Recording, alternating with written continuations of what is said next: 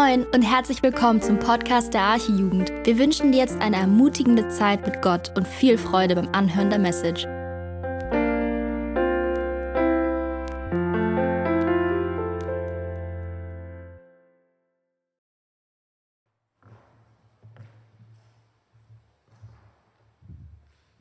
So, ich wurde darauf aufmerksam gemacht, dass es den Text zum Mitlesen gibt, wenn das mit der Technik klappt. Ansonsten dürft ihr selber aufschlagen in Johannes Kapitel 7, die Verse 31 bis 53. Klappt noch nicht, okay. Viele aber von der Volksmenge glaubten an ihn und sprachen, wenn der Christus kommt, wird er wohl mehr Zeichen tun als die, welche dieser getan hat? Die Pharisäer hörten die Volksmenge dies über ihn murmeln. Und die Pharisäer und die hohen Priester sandten Diener, dass sie ihn griffen. Da sprach Jesus, noch eine kleine Zeit bin ich bei euch, und ich gehe hin zu dem, der mich gesandt hat. Ihr werdet mich suchen und nicht finden, und wo ich bin, könnt ihr nicht hinkommen. Es sprachen nun die Juden zueinander, wohin will dieser gehen, dass wir ihn nicht finden sollen? Will er etwa in die Zerstreuung der Griechen gehen und die Griechen lernen? Was ist das für ein Wort, das er sprach? Ihr werdet mich suchen und nicht finden, und wo ich bin, könnt ihr nicht hinkommen. An dem letzten, dem großen Tag des Festes aber stand Jesus und rief und sprach, wenn jemand dürstet, so komme er zu mir und trinke. Wer an mich glaubt, wie die Schrift gesagt hat, aus seinem Leibe werden Ströme lebendigen Wassers fließen. Dies aber sagte er von dem Geist, den die empfangen sollten, die an ihn glaubten. Denn noch war der Geist nicht da, weil Jesus noch nicht verherrlicht worden war. Einige nun aus der Volksmenge sagten, als sie diese Worte hörten, dieser ist wahrhaftig der Prophet. Andere sagten, dieser ist der Christus. Andere aber sagten, der Christus kommt doch nicht aus Galiläa. Hat nicht die Schrift gesagt, aus der Nachkommenschaft Davids und aus Bethlehem, dem Dorf, wo David war, kommt der Christus. Es entstand nun seinetwegen eine Spaltung in der Volksmenge. Einige aber von ihnen wollten ihn greifen, aber keiner legte die Hände an ihn. Es kamen nun die Diener zu den hohen Priestern und Pharisäern, und diese sprachen zu ihnen, Warum habt ihr ihn nicht gebracht? Die Diener antworteten, Niemals hat ein Mensch so geredet wie dieser Mensch. Da antworteten ihnen die Pharisäer, seid ihr denn auch verführt? Hat wohl jemand von den Obersten an ihn geglaubt oder von den Pharisäern? Diese Volksmenge aber, die das Gesetz nicht kennt, sie ist verflucht. Nikodemus, der früher zu ihm gekommen war und einer von ihnen war, spricht zu ihnen, richtet denn unser Gesetz den Menschen, ehe es vorher von ihm selbst gehört und erkannt hat, was, was er tut? Sie antworteten und sprachen zu ihm, bist du etwa auch aus Galiläa? Forsche und sieh, dass aus Galiläa kein Prophet aufsteht. Und jeder ging in sein Haus. Ich darf noch beten. Lieber Vater im Himmel, ich danke dir für dein Wort. Danke, dass du uns ja, Ströme lebendigen Wassers schenkst und dass jeder, der zu dir kommt, ähm, das erfahren darf.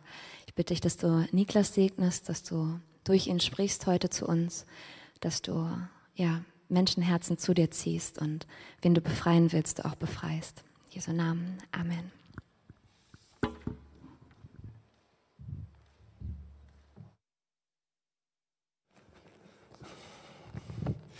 Ja, nice. Jetzt ist der Text da. Ähm, perfekt. So, ähm, hallo von meiner Seite auch. Äh, ich bin Niklas, für die, die mich äh, nicht kennen, aber ich glaube, die meisten von, von euch kennen mich. Ähm, hallo auch an die, die zuschauen. Ähm, und ja, lasst uns weitermachen ähm, in unserer Predigtreihe. Und zwar sind wir ja gerade in einer Predigtreihe über das Johannesevangelium. Ähm, das Johannesevangelium, ein Buch aus der Bibel, aus dem Neuen Testament, relativ weit hinten. Und es geht um das Leben von Jesus. Johannes war einer der Jünger Jesu und der war mit Jesus unterwegs und schreibt schreibt, was er erlebt hat. Und in der letzten Woche ging es sozusagen um den ersten Teil ähm, des Kapitels, äh, also des Kapitel 7. Und heute soll es um den Rest gehen. Ähm, und im gesamten ähm, siebten Kapitel ähm, trifft Jesus immer wieder Aussagen über sich selber, ähm, die ganz unterschiedliche Reaktionen hervorrufen bei den Menschen, die ihn zuhören. Am Anfang von Kapitel, haben wir, äh, Kapitel 7 haben wir gesehen, dass ähm, die Brüder von Jesus auch gar nicht geglaubt haben, steht dort. Ähm, es heißt in, ja, in Vers 5 ist das. Und so raten sie ihm dann auf äh, das Fest zu gehen und sich doch öffentlich äh, da zu präsentieren und so sein Leben aufs Spiel zu setzen, denn ähm, vorher ja, ähm, wurde Jesus schon mit seinem Leben bedroht. Und er hatte sich schon etwas aus der Öffentlichkeit zurückgezogen zu dem Zeitpunkt.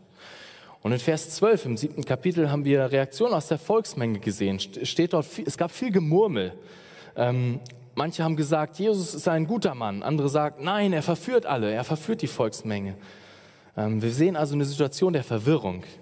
Ähm, manche haben geglaubt, manche haben gesagt, dass er böse ist. Und dann gab es noch die Pharisäer, die Obersten der Juden, die sozusagen die Bosse ähm, waren, wenn man so will. Die waren auch dort und sie ähm, sahen sich zunehmend gezwungen, irgendwie zu handeln ähm, und wollten Jesus festnehmen und töten lassen. Und genau an diesem Punkt fängt unser Text dann an. Und wir sehen auch in unserem Text ähm, ganz unterschiedliche Reaktionen auf Jesus. Wir sehen, dass Jesus weiter mutig auftritt und radikale Aussagen äh, raushaut und droppt, ähm, die Menschen richtig auf die Palme bringen, ähm, richtig, ja, gerade die Pharisäer richtig zu Weißglut bringen. Sie reagieren richtig mit Wut. Ähm, und deswegen, ihr seht es da schon, wollen wir uns genau diese beiden Sachen anschauen ähm, in der restlichen Zeit. Wir wollen uns einmal eine radikale Aussage anschauen von Jesus und einmal die gespaltene Reaktion. Also ne, ich habe zwei Punkte einfach mitgebracht. Der erste wird ein bisschen länger, der zweite ein bisschen kürzer. Manchmal sind es drei, oft sind es drei, heute sind es zwei. Ähm, genau, erstens eine radikale Aussage, zweitens eine gespaltene Reaktion. Und als erstes wollen wir uns nochmal die Verse 37 bis 39 gemeinsam anschauen. Doch damit wir verstehen, was dort steht und was Jesus dort gesagt hat und wie die Situation ist, brauchen wir so ein paar Hintergrundinformationen, die uns einfach helfen zu verstehen, was dort vor sich geht. Und zwar ist dort von einem Fest die Rede. Und zwar war das Fest das sogenannte Laubhüttenfest. Das ist ein Fest der Juden. Das war eines der drei großen Feste der Juden damals. Ähm, und es war ein Fest, an dem sich die Juden erinnert haben an die Zeit, als, als Gott das Volk Israel aus der Sklaverei in Ägypten befreit hat und das Volk danach eben unterwegs war und sie waren noch nicht im verheißenen Land und sie waren unterwegs in Zelten und sind umhergewandert und an diese Zeit soll das erinnern, dieses Fest.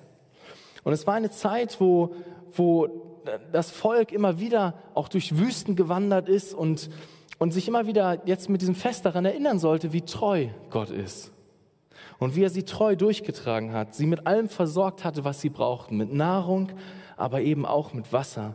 Denn es gab mehrere Situationen, wo das Volk ja durch die sengende Hitze der Wüste gewandert ist und sie wirklich am Verdursten waren. Und Gott hat Wunder getan und hat sie mit Wasser versorgt. Und das feierten die Juden an diesem Fest. Und dann heißt es, am letzten, dem großen Tag des Festes, aber stand Jesus auf. Es war sozusagen das große Finale, das, das, der, der, der Höhepunkt des Festes. Und an diesem Punkt steht Jesus auf. Und wir haben vorher schon gemerkt, was für eine Stimmung sozusagen da war. Jesus war zum Teil mit seinem Leben bedroht. Und jetzt, am, beim großen Finale, steht Jesus auf, ruft und spricht, wenn jemand dürstet, so komme er zu mir und trinke. Wer an mich glaubt, wie die Schrift gesagt hat, aus seinem Leibe werden Ströme lebendigen Wassers fließen.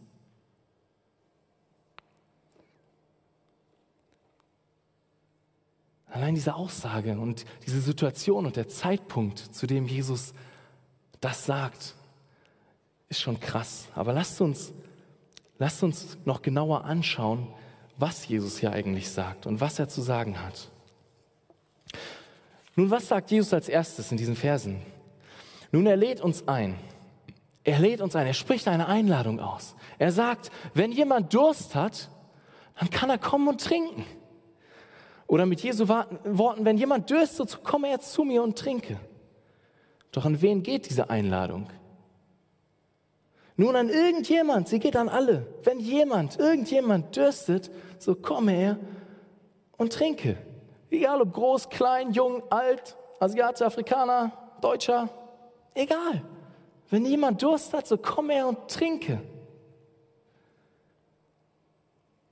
Die einzige Bedingung ist Durst zu haben. Jeder, jeder von uns kennt das Gefühl, Durst zu haben, oder nicht? Ähm, vielleicht haben wir mal vergessen, was zu trinken. Wir waren irgendwie busy, waren so im Stress, waren ganz abgelenkt, vielleicht den ganzen Tag in der Schule, in der Uni, keine Ahnung. Vielleicht fällt es uns auch generell einfach sehr schwer zu trinken, weil ne, irgendwie wissen wir, wir sollen immer viel trinken, aber irgendwie schaffen wir da nie äh, genug zu trinken. Aber vielleicht waren wir auch unterwegs und es war ein sonniger, heißer Tag und wir haben vergessen, was mitzunehmen. Und man schwitzt die ganze Zeit, verliert Wasser und irgendwann merkt man, boah, ich bin richtig durstig. Ich kann mich besonders an einen Tag erinnern, letzten Sommer, also aus dem Jahr. Ähm, wie einige von euch wissen, ähm, wohnen meine Frau und ich seit ähm, Anfang des Jahres in einem Haus oder Ende letzten Jahres schon. Und da gibt es ja immer was zu tun, wie das in so einem Haus so ist. Und ich kann mich dann besonders an einen Tag erinnern, wo wir im Garten gearbeitet haben. Und die Sonne, die schien so richtig, es war ein richtig schöner Tag. Ähm, und irgendwie ja, hatten wir viel zu tun. Und ich war so vertieft irgendwie in die Arbeit, dass ich, dass ich ganz vergessen habe, was zu trinken zwischendurch. Und so haben wir da irgendwie den ganzen Tag gearbeitet. Und dann am Abend habe ich dann erstmal gemerkt, wie durstig ich eigentlich war. Habe ich erstmal reingegangen und gedacht, wow, ich muss echt mal was trinken. Und habe dann erstmal, glaube ich, zwei Liter am, am, am Stück getrunken oder so. Ähm, aber jeder von uns kennt dieses Gefühl, wenn man Durst hat und wenn dann wenn man dann das kühle Wasser trinkt und es ne, durch den Mund läuft, den Rachen hinunterläuft und, und einfach dieses Gefühl von, oh, jetzt, jetzt ist Zufriedenheit da, jetzt habe ich das bekommen, was ich, wonach ich mich so gesehnt habe. Erfüllung, Ruhe. Der Durst wurde gestillt. Unser Körper braucht Wasser zum Leben. Schon ein oder zwei Tage ohne Wasser bringen unseren Körper in eine lebensbedrohliche Situation. Wir bekommen Durst. Und Durst ist sozusagen das Alarmzeichen unseres Körpers. Durst zu haben heißt, da, da, da, schlägt unser Körper Alarm und sagt im Prinzip, Hilfe, wenn das so weitergeht, dann, dann lebe ich nicht mehr lange, ich brauche Wasser. Achtung, Achtung, mir fehlt Wasser. Unser Körper schlägt Alarm, wenn wir Durst haben, damit wir eben Wasser trinken und etwas dafür tun, dass der Durst wieder gestillt wird. Denn unser Körper braucht Wasser zum Leben. Und genauso wie unser Körper Wasser zum Leben braucht, braucht unsere Seele Gott. Unser Körper dürstet nach Wasser und unsere Seele dürstet nach Gott. So hat Gott uns Menschen geschaffen. Ob du es gerade glaubst oder nicht, das ist das, was die Bibel uns sagt. Gott selbst uns sagt in seinem Wort. Unser Körper dürstet nach Wasser und unsere Seele dürstet nach Gott. Die Bibel beschreibt unseren Zustand an einer Stelle in, in Jeremia 2, Verse 12 und 13, die wir uns jetzt gemeinsam einmal anschauen können. Und zwar steht dort Folgendes. Jeremia, ein Prophet aus dem Alten Testament, redet zu dem Volk Israel und, und, und Gott spricht dort und sagt, Entsetze dich darüber, du Himmel, und schaudere, erstarre völlig vor Schreck, spricht der Herr. Warum? Vers 13. Denn zweifach Böses hat mein Volk begangen. Mich, die Quelle lebendigen Wassers, haben sie verlassen, um sich selber Zisternen auszuhauen, rissige Zisternen, die das Wasser nicht halten. Ist das nicht krass? dass Gott hier sagt, Gott spricht sozusagen zu dem Himmel und sagt, erschrick dich, schau und, und, und sieh, was hier passiert. Was? Vers 13, zwei Dinge. Zwei böse Sachen hat das Volk Israel gemacht. Erstens, sie haben Gott, die Quelle lebendigen Wassers, verlassen und sie haben sich selbst Zisternen, große Auffangbehälter ausgehauen, die ihr Wasser halten sollten, aber die hatten doch Risse und das Wasser ist zerronnen. Jeremia beschreibt hier nicht das tatsächliche Wasser, was wir kennen aus unserem Wasserhahn. Nein, Jeremia beschreibt hier den Durst unserer Seele, den Durst unserer Seele nach Gott. Unsere Seele wurde von Gott geschaffen. Unser Innerstes, unser Geist, nenn es wie du willst, unser Herz dürstet nach Gott. Und Gott ist allein die Quelle lebendigen Wassers. Doch so oft versuchen wir ganz vergeblich, unseren Durst mit anderen Dingen zu stillen. Und das ist Sünde, das ist böse, so nennt es Jeremia hier ganz klar. Gott sagt hier, zweifach Böses hat, hat das Volk getan. Und wir sind nicht anders als das Volk damals, als die Israeliten damals. Gott hat uns nämlich ursprünglich in perfekter Gemeinschaft mit ihm selbst geschaffen. Adam und Eva, die ersten Menschen, sie lebten in perfekter Harmonie zu Gott. Und Gott hat sie mit allem versorgt. Er hat den Hunger ihrer Mägen gestillt, aber er hat auch, er hat auch den, den Durst ihrer Seelen gestillt. Sie lebten in perfekter Gemeinschaft. Die Gemeinschaft war perfekt. Es war nichts, was zwischen Gott und dem Menschen stand. Aber das blieb nicht immer so. Das blieb nicht immer so. Denn Adam und Eva haben sich entschieden, genau das zu tun, was hier steht. Adam und Eva haben sich entschieden, die Quelle lebendigen Wassers zu verlassen, sich von Gott zu entfernen und haben von der Frucht gegessen, wo Gott ihnen gesagt hat, ihr dürft alles essen, außer die eine Frucht. Sie haben sich entschieden, von der einen Frucht zu essen. Sie haben sich entschieden, selber Wasser zu suchen, selber ihren Durst zu stillen. Weg von Gott, außerhalb von Gott. Das war das erste Mal, wo genau das passiert ist wo die Menschen Gott verlassen haben, die Quelle lebendigen Wassers. Und seitdem, seitdem suchen wir Menschen unsere Erfüllung, versuchen, versuchen wir Menschen unseren Durst zu stillen, aber nicht bei Gott, sondern außerhalb von Gott. Mit ganz verschiedenen Dingen. Doch dieses, diese Suche nach Erfüllung außerhalb von Gott ist zum Scheitern verurteilt. Denn wir sind geschaffen, mit einem Herzen, mit einer Seele, die sich nach Gott sehnt, die nach Gott dürstet. Ob du es gerade spürst oder nicht, ob du glaubst oder nicht.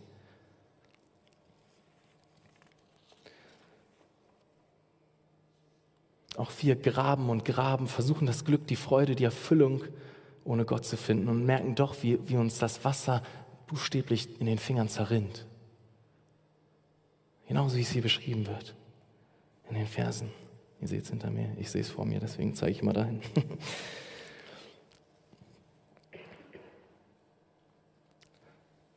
Es war der erste Moment, eben dieser Moment, den ich gerade beschrieben habe, wo die Menschen außerhalb von Gott ihr Glück gesucht haben. Und vielleicht, du kennst das bestimmt, wenn du, wenn du aus dem Wasserhahn trinken willst und klar, manche machen dann so ne, und, und halten dann ihr Mund direkt in den Wasserhahn rein, aber manche, manchmal versucht man ja auch so eine Hand zu formen, um Wasser aufzufangen, um dann irgendwie das in den Mund zu kriegen. Und du kennst das vielleicht, du versuchst Wasser aufzufangen mit deiner Hohlhand, presst deine Finger aneinander und, und irgendwie funktioniert das, das geht auch kurz, aber wenn du versuchst, das Wasser da irgendwie zu, zu halten, es zerrinnt dir durch die Finger. Früher oder später, äh, es wird immer weniger und es ist weg. Und so ist es auch mit all den Dingen, mit denen wir versuchen, den Durst unserer Seele zu stillen, außerhalb von Gott. Ich weiß nicht, was bei dir ist. Es sind ganz unterschiedliche Dinge.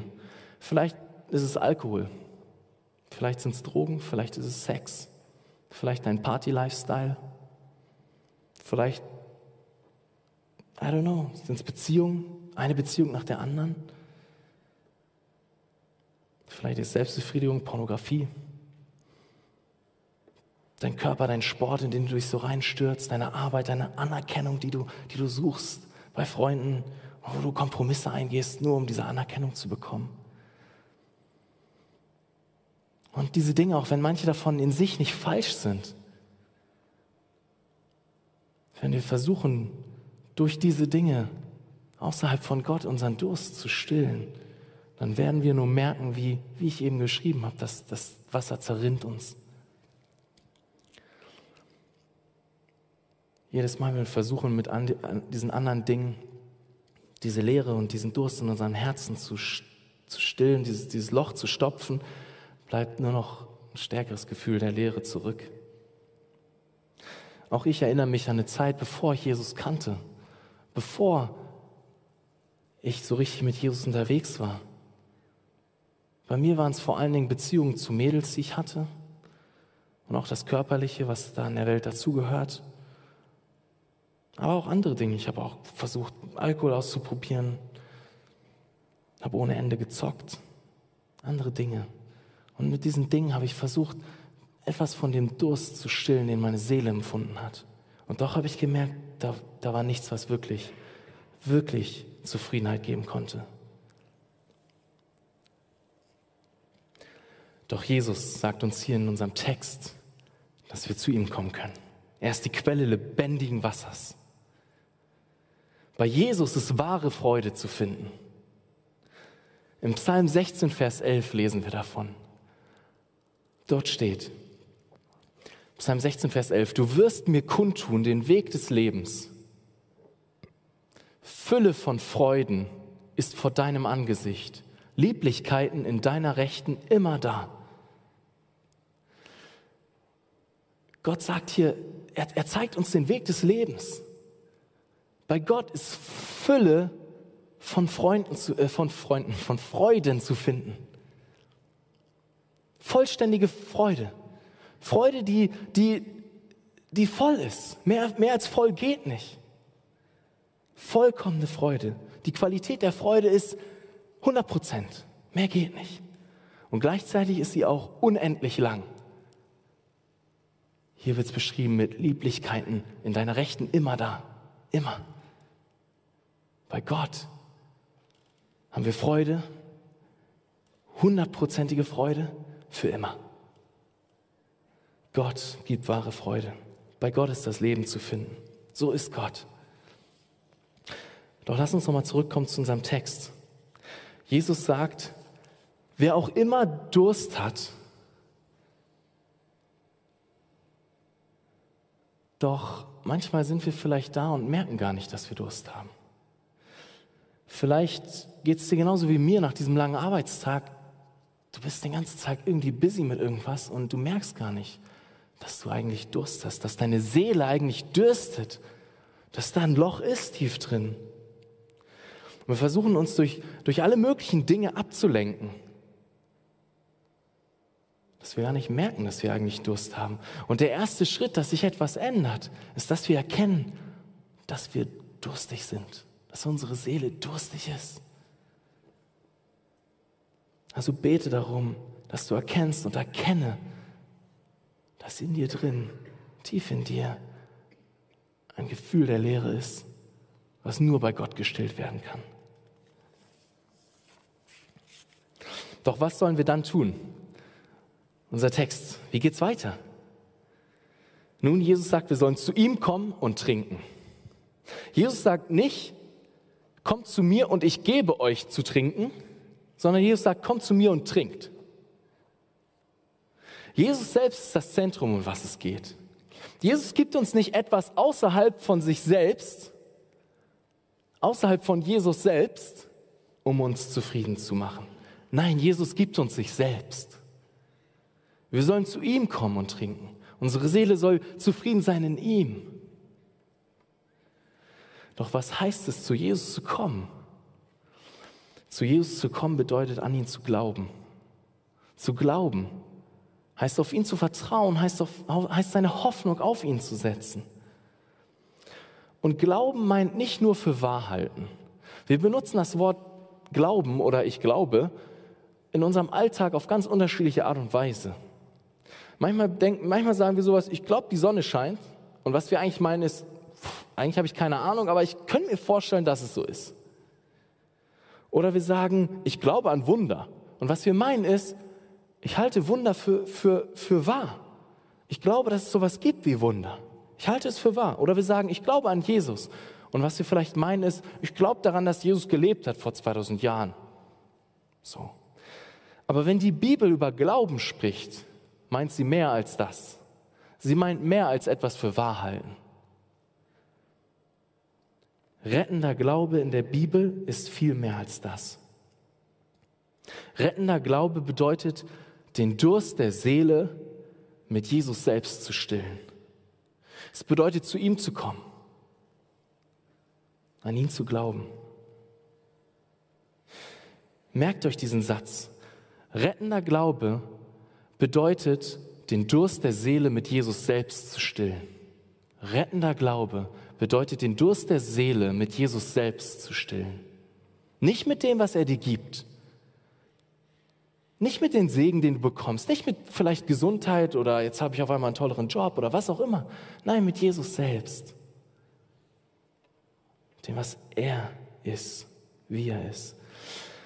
Und um das besser zu verstehen und auch nochmal biblisch zu untermauern, ähm, lass uns noch einen Vers anschauen aus einem Kapitel vorher. In, in Kapitel 6, Vers 35 lesen wir.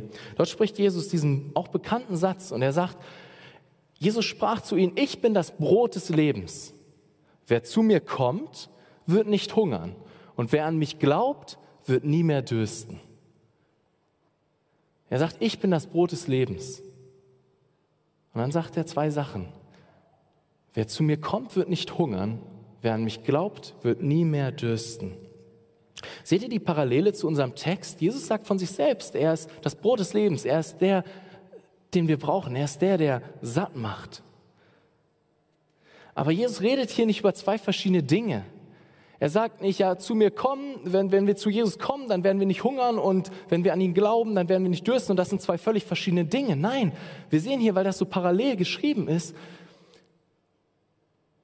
dass an Jesus zu glauben eben genau das bedeutet, zu Jesus zu kommen und das Brot des Lebens sozusagen zu essen, satt zu werden bei Jesus, zufrieden zu sein in ihm, in ihm.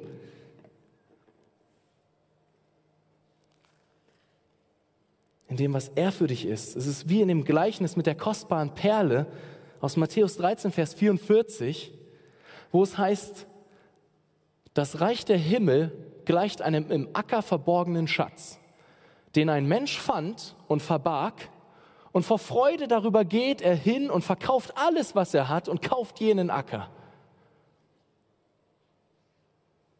So ist es. Glauben heißt, Jesus als einen solchen Schatz zu sehen, wo wir aus Freude daran alles hingeben alles hingeben. Für ihn leben. Ihm nachfolgen. Ich meine, dazu brauchen wir ein verändertes Herz.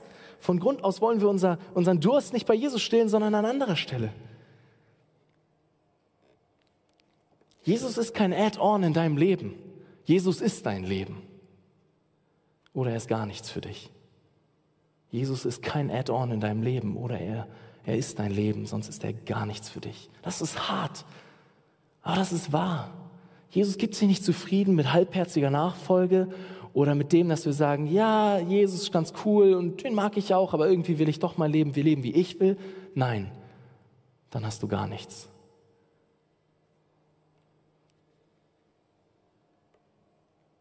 Heißt das, dass wir nie wieder in Sünde fallen? Nein, nein. Das ist nicht der Punkt. Heißt das, dass es nicht auch Punkte gibt, an denen wir wieder merken, wie, wie, wie uns andere Dinge wichtiger werden als Jesus? Ja, das gibt es. Solange wir hier auf dieser Erde sind, wird es diese Momente immer wieder geben. Aber es, wir werden fallen. Aber es heißt, immer wieder aufzustehen. Es heißt, darum zu ringen, dass Jesus der auf dem Thron sitzt in unserem Leben, dass er der König ist in unserem Leben, dass er der ist, um den es geht. Jesus weiter und weiter nachzufolgen. Darum geht es. Darum zu ringen, dass er das Zentrum ist. Das bedeutet es, Christ zu sein. Nicht mehr und nicht weniger. Völlig egal, ob du dich Christ nennst oder nicht. Entscheidend ist, was die Bibel dazu sagt, was ein Christ ist. Es sind so viele Menschen da, die sich irgendwie Christ nennen oder irgendwie christlich nennen, aber wir müssen doch schauen, was Gott sagt dazu. Vielleicht bist du hier und hörst zu oder hörst am Livestream zu und hörst das alles zum ersten Mal. Vielleicht bist du hier und du, du, du denkst, ach, eigentlich bin ich gar nicht durstig. Eigentlich geht's mir ganz gut. Ich meine, ja, okay, ich habe meine Probleme im Leben vielleicht, aber eigentlich oh, geht's mir gut ohne Jesus. Mir fehlt nichts. Wenn das so ist, dann, dann bete ich für dich und ich bitte dich, erkenn doch, wie es, wie es in deinem Herzen wirklich ist. Weil vielleicht gibt es diese Momente, wenn du auch wenn du versuchst, dich mit allen möglichen Dingen abzulenken, manchmal in einem nüchternen Moment merkst du, ah, da, da ist diese Leere irgendwie tief in mir, da ist irgendwas, was da fehlt. wenn das so ist, dann, dann merkst du, dass, dass da etwas ist, ein Verlangen in dir ist, nach etwas, was diese Welt nicht stillen kann. Dann geht es dir vielleicht so, wie es C.S. Lewis beschrieben hat. Ich habe ein Zitat mitgebracht von C.S. Lewis, der hat übrigens Narnia geschrieben.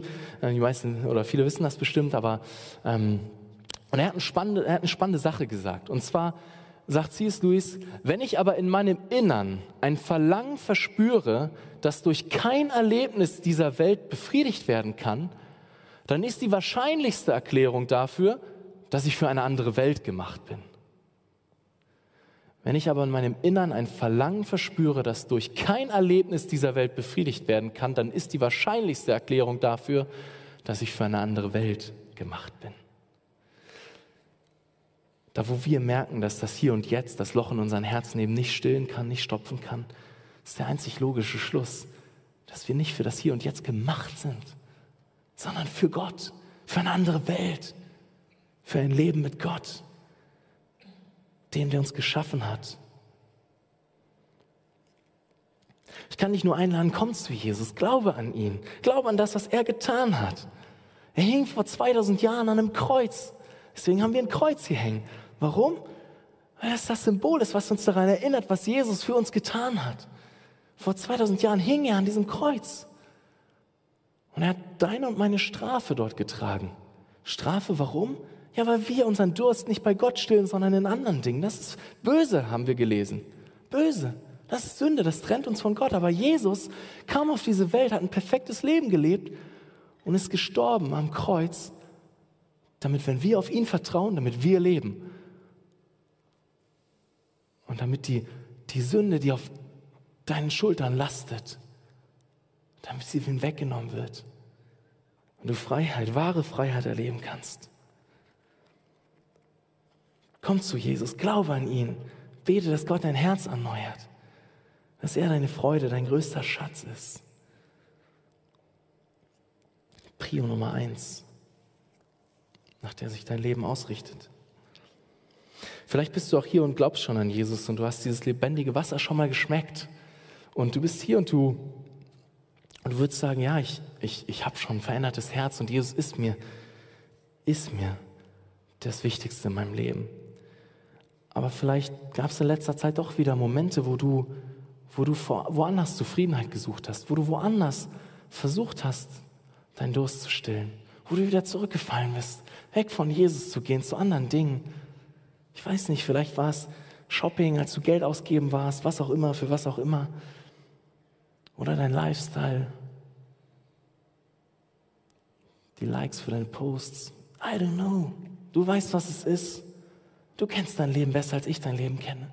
Und vielleicht sind da genau jetzt Momente in deinem, in deinem Leben, wo Gott dich gerade überführt, wo, wo Gott dir gerade zeigt, ah ja, krass, da habe ich, da habe ich außerhalb von ihm meine Zufriedenheit gesucht.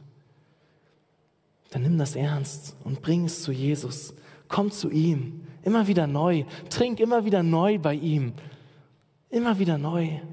Werde satt, zufrieden. Trink viel, trink dich satt. Komm zu Jesus. Doch eine ermutigende Sache aus unserem Text ähm, finden wir auch noch da. Und zwar heißt es dann im nächsten Vers, dass es der Heilige Geist ist, um den es geht. Und zwar steht dort, wer mich glaubt, wie die Schrift gesagt hat, aus seinem Leibe werden Ströme lebendigen Wassers fließen. Und der nächste Satz, dann in Vers 39, ist, dies aber sagte er von dem Geist, den die empfangen sollten, die an ihn glaubten. Ein paar Bemerkungen noch dazu schnell. Jeder, der glaubt, hat also den Heiligen Geist. Das können wir da sehen. Wenn wir glauben, empfangen wir den Geist. Wir brauchen nicht irgendein zweites Erlebnis, um den Heiligen Geist zu bekommen. Das widerspricht der Lehre der Bibel, zum Beispiel an dieser Stelle und an einigen anderen, vielen anderen Stellen. Wenn wir glauben, empfangen wir den Heiligen Geist. Und natürlich ist es gut, wenn wir auch nachdem wir geglaubt haben, nachdem Gott unser Herz verändert hat, noch besondere Erlebnisse haben, auch mit dem Heiligen Geist und was Besonderes erleben. Vielleicht erleben, dass er uns besonders stärkt oder besonderen Mut gibt oder uns äh, irgendwie besonders begabt, etwas zu tun oder so. Das, das ist gut. Aber wenn wir glauben, haben wir den Heiligen Geist. Das ist das, was wir sehen. Das ist das, was wir sehen. Vers 39 sagt es uns klipp und klar. Dies aber sagt er von dem Geist, den die empfangen sollten, die an ihn glaubten. Punkt.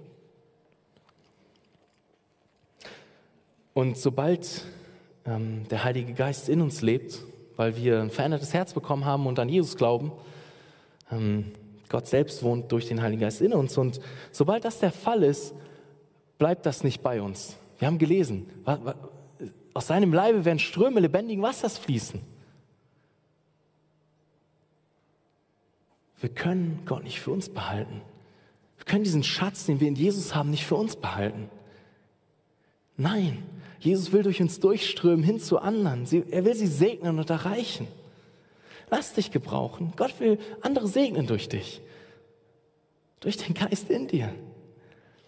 Andere Menschen, dass andere Menschen von Jesus erfahren, die noch nicht von Jesus wussten. Und denke nicht, dass du erstmal selber gefüllt sein musst, bis es überfließt und du dann erst dich in andere investieren kannst. Nein. Jesus will schon in dem, dass der Geist in dir wohnt, dass du dich investierst in andere. Und er wird dich füllen, sodass es überfließt. Er will dir Freude und Fülle schenken, auch genau dadurch, dass du dich hingibst, dich einsetzt, andere segnest. Wir lesen in Apostelgeschichte 2035 diesen Satz. Jesus hat dort gesagt, geben ist glückseliger als nehmen. Geben ist glückselig. Eben in dem Geben will Gott dich segnen dich erfüllen, dir Freude schenken. Also gib dich ihm hin. Lass uns Nachfolger Jesu sein, deren Leben davon geprägt ist, dass wir einander dienen, dass wir uns hingeben. Und natürlich ist es auch wichtig, dass wir unsere persönliche Zeit mit Jesus haben. Natürlich ist es wichtig, dass wir persönliche Zeit mit Gott haben, immer und immer wieder in seinem Wort lesen. Das ist essentiell. Aber du musst nicht erst auf irgendein Gefühl des Überflusses warten, bevor du anfängst, dich hinzugeben und zu dienen und, und ähm, dich zu investieren in andere.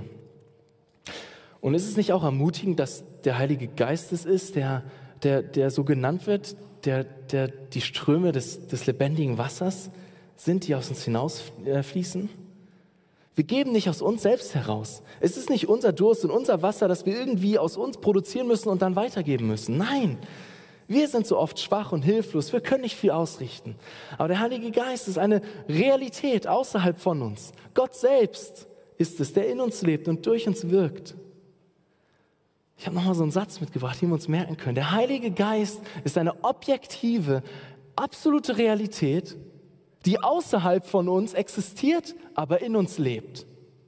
Der Heilige Geist ist eine objektive, absolute Realität, die außerhalb von uns existiert, aber in uns lebt.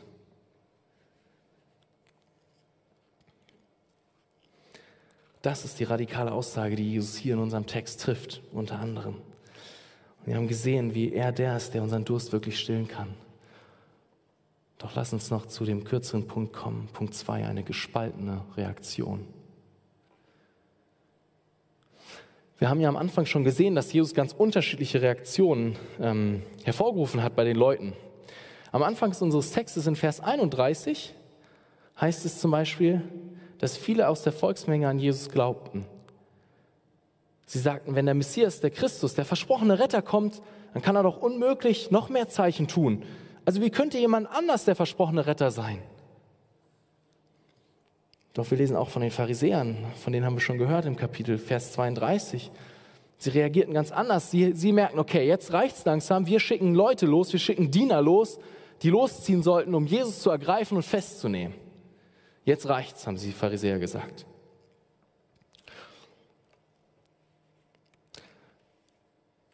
Und nachdem Jesus diese Aussage äh, getroffen hat, die, die, über die wir gerade geredet haben, lesen wir in Vers 40 und 41, dass einige aus, einige aus der Volksmenge sagten, dass er wirklich der Prophet war. Andere ist verwirrt, weil sie eigentlich wussten, dass, dass doch der, der Messias, ähm, dass der aus Bethlehem kommt und nicht aus Galiläa.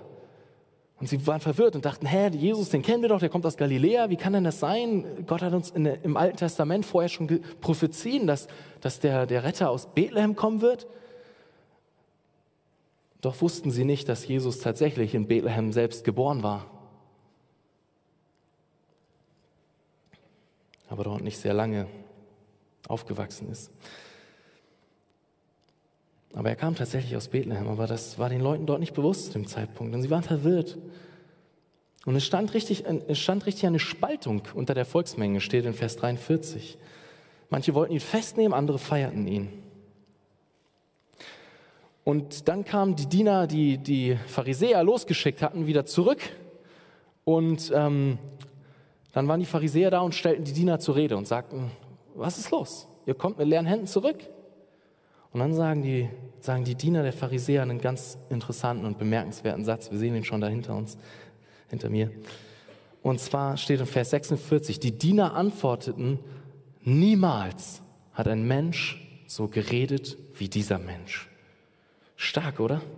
Niemals hat ein Mensch so geredet wie dieser Mensch. Die Diener kamen zu Jesus mit der Absicht, ihn festzunehmen.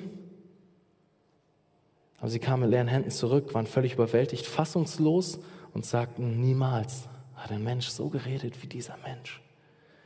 Jesus ist so, er ist unvergleichlich, er ist einzigartig. Es war nicht das erste Mal, dass Menschen so reagiert haben, nachdem sie Jesus gehört haben. Zum Beispiel am Ende der Bergpredigt lesen wir auch davon. Ganz ähnliche Reaktion. Matthäus 7, Vers 28 und 29 ist das. das. Und zwar steht dort, es geschah, als Jesus diese Worte vollendet hatte. Er hatte gerade eine längere Zeit gelehrt und geredet zu den Leuten. Und dann steht dort, da staunten die Volksmengen sehr über seine Lehre. Denn er lehrte sie wie einer, der Vollmacht hat und nicht wie ihre, Schrift, wie, wie ihre Schriftgelehrten. Die die Menschen waren erstaunt. Sie waren erstaunt. Niemals hat ein Mensch so geredet wie dieser Mensch. Und wenn wir die Diener der Pharisäer so ins Staunen kommen sehen, dann wirft das für dich und mich die Frage auf, wie sieht unsere Reaktion auf in unseren Herzen? Wenn wir von Jesus hören, wenn wir von ihm lesen in seinem Wort, im Lobpreis sind oder eine Predigt hören oder was auch immer, was ist die Reaktion in deinem Herzen? Stehst du einfach staunend da und denkst, wow, niemals hat ein Mensch so geredet wie dieser Mensch. Jesus ist einzigartig. Ich habe noch einen Satz mitgebracht. Die einzig angemessene Reaktion auf einen einzigartigen Jesus ist Staunen und Anbetung die einzig angemessene Reaktion auf einen einzigartigen Jesus ist Staunen und Anbetung. Wie sieht es aus in deinem Herzen? Ist Jesus vielleicht für dich eher selbstverständlich geworden? Eher selbstverständlich? Beeindruckt dich nicht mehr so tief? Wie geht's dir? Sei ehrlich zu dir. Kehre um und bitte Jesus immer wieder neu, dir dein Herz zu öffnen bete wie der Psalmist im Psalm 119, Vers 18.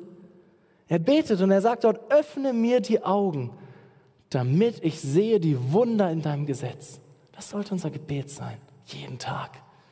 Öffne mir die Augen, damit ich Wunder sehe, die Wunder sehe in deinem Gesetz. Wir sehen also in unserem Text eine große Bandbreite an Reaktionen.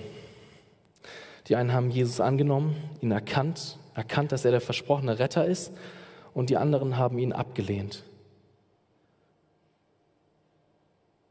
Sie versuchten ihn festzunehmen und zu töten.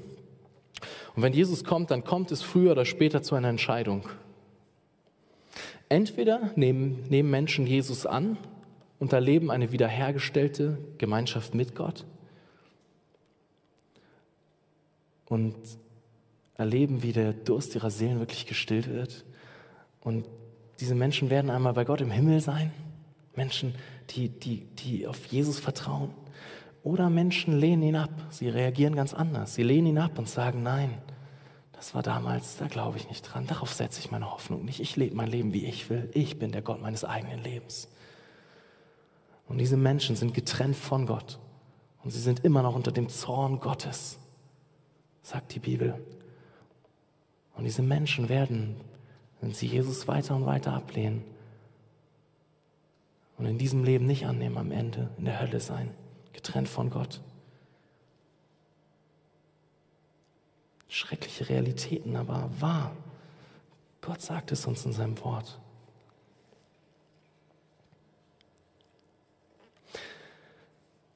Bei Jesus kommt es früher oder später zu einer Entscheidung.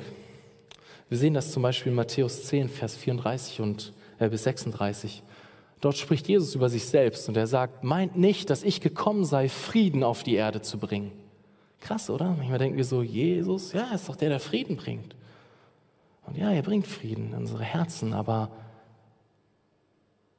er bringt eben nicht nur Frieden. Denn der Friede, der hängt maßgeblich davon ab, wie wir auf ihn reagieren, ob wir ihn annehmen oder ablehnen. Und er sagt, meint nicht, dass ich gekommen bin, Frieden auf die Erde zu bringen. Ich bin nicht gekommen, Frieden zu bringen, sondern das Schwert. Denn ich bin gekommen, den Menschen zu entzweien mit seinem Vater und die Tochter, mit ihrer Mutter und die Schwiegertochter, mit ihrer Schwiegermutter. Und des Menschen Feinde werden seine eigenen Hausgenossen sein. Krass, oder? Krass. Aber so wird es sein, wenn du Jesus nachfolgst, dann kann es gut sein, dass diese Realität für dich gilt. Und dass selbst in deiner eigenen Familie ein Riss ist, weil die einen Jesus ablehnen und verspotten und ohne Jesus gehen wollen die anderen Jesus lieben und ihn annehmen und ihr Leben auf Jesus ausrichten. Wenn es um Jesus geht, dann gibt es nur diese zwei Reaktionen. Es geht entweder hin zu Jesus oder weg von Jesus. Es gibt keinen neutralen Grund. Wir können nicht sagen, ja, Jesus ist irgendwie ganz cool und irgendwie kann ich mich so mit arrangieren, aber eigentlich entscheide ich mich nicht so wirklich.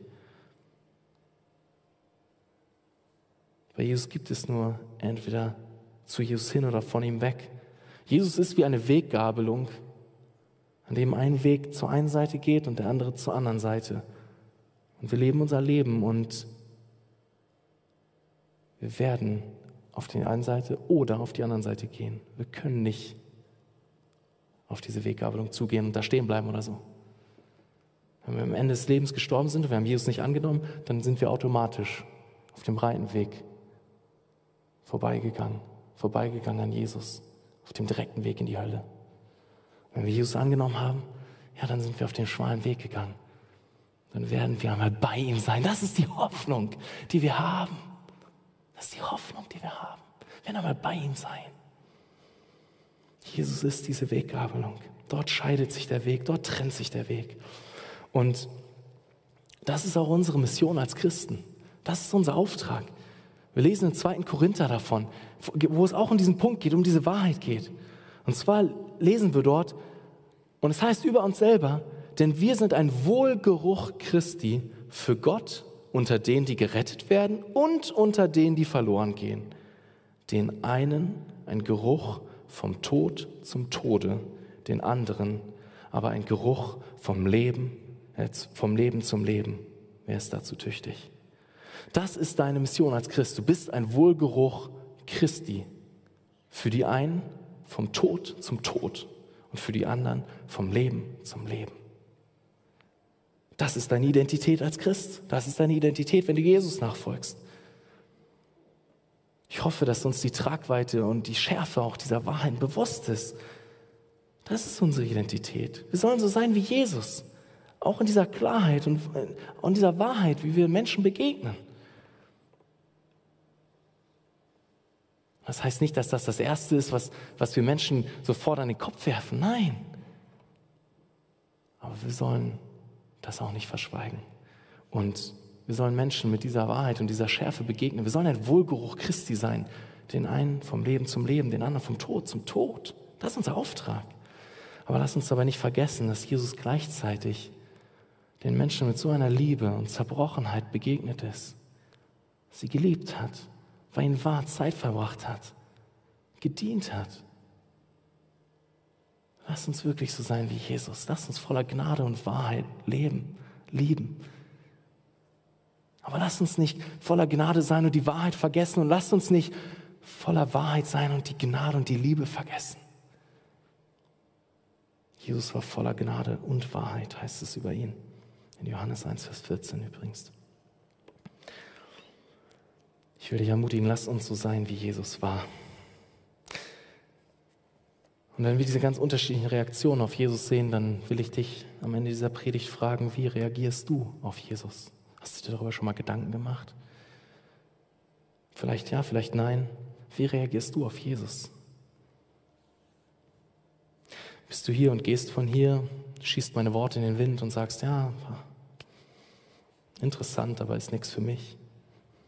Ich will dich ermutigen, komm, komm zu Jesus, komm und trinke, komm und erlebe, wie, wie Jesus den Durst deiner Seele stillt, das Problem deiner Sünde klärt, indem du deine Hoffnung auf das setzt, was er getan hat am Kreuz für uns. Komm zu ihm. Tu Buße, bitte um Vergebung. Komm zu Jesus. Da will ich dich wirklich ermutigen.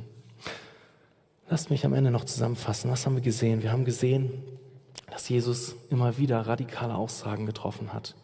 Eine davon war, dass er am großen Tag des Festes der Juden, des Laubhüttenfestes, aufgestanden ist und diese krasse Aussage getroffen hat, rausgehauen hat.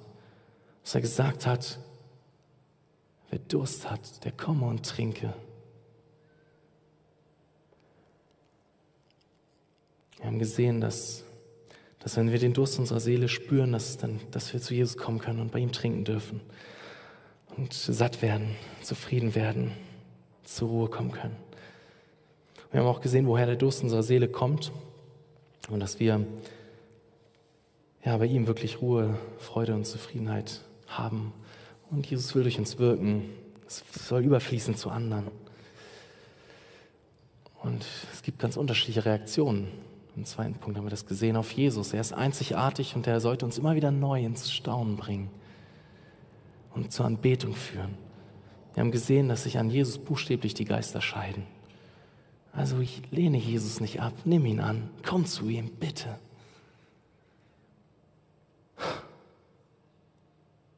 Lass mich noch beten. Lieber Herr, ich danke dir so sehr für dein Wort und ich danke dir so sehr, Jesus, dass du der bist, der du bist. Danke, Jesus, dass du die Quelle lebendigen Wassers bist. Danke, dass du nicht irgend so ein Gott bist, der weit entfernt ist, sich dahinstellt und sagt, ach ja, macht mal, mir ist egal, wie es den Menschen geht. Nein, du bist auf diese Erde gekommen, du hast dein Leben hingegeben, du hast dein Leben geopfert für uns. Wie können wir eine größere Liebe, einen größeren Liebesbeweis sehen? Als den, dass du deinen Sohn ans Kreuz schickst für uns, obwohl wir es nicht verdient haben, obwohl wir dich mit Füßen treten und nichts von dir wissen wollen. Jesus, danke, dass du, dass du da bist und ich bitte dich so sehr, dass ja für alle, die hier sind, dass wir unseren Durst bei dir stillen, Herr, und dass du unser Herz veränderst, dass wir zu, bei dir zur Ruhe kommen und dass wir unseren Durst bei dir stillen, Herr, zum ersten Mal oder immer wieder neu. Jesus, bitte, tu das. Veränder du unsere Herzen. Wir brauchen dein Handeln. Jesus, bitte wirke. Amen. Amen. Wir hören jetzt noch ein Lied gemeinsam, ähm, wenn alles klappt, was das Thema der Predigt nochmal aufgreift. Und ähm, genau, ich hoffe, das klappt. Es ist von Casting Crowns. Ähm, The Well heißt es. Und ähm, ja, nutze auch die Zeit, um, um dich ganz neu auf Jesus auszurichten und, und zu ihm zu kommen und ihm, ihm dein Herz zu bringen.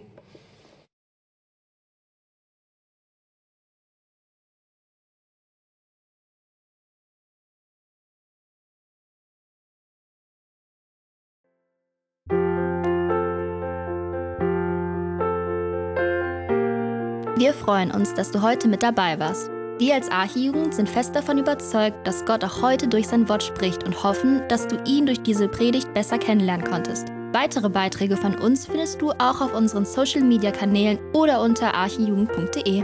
Bis dann, tschüss!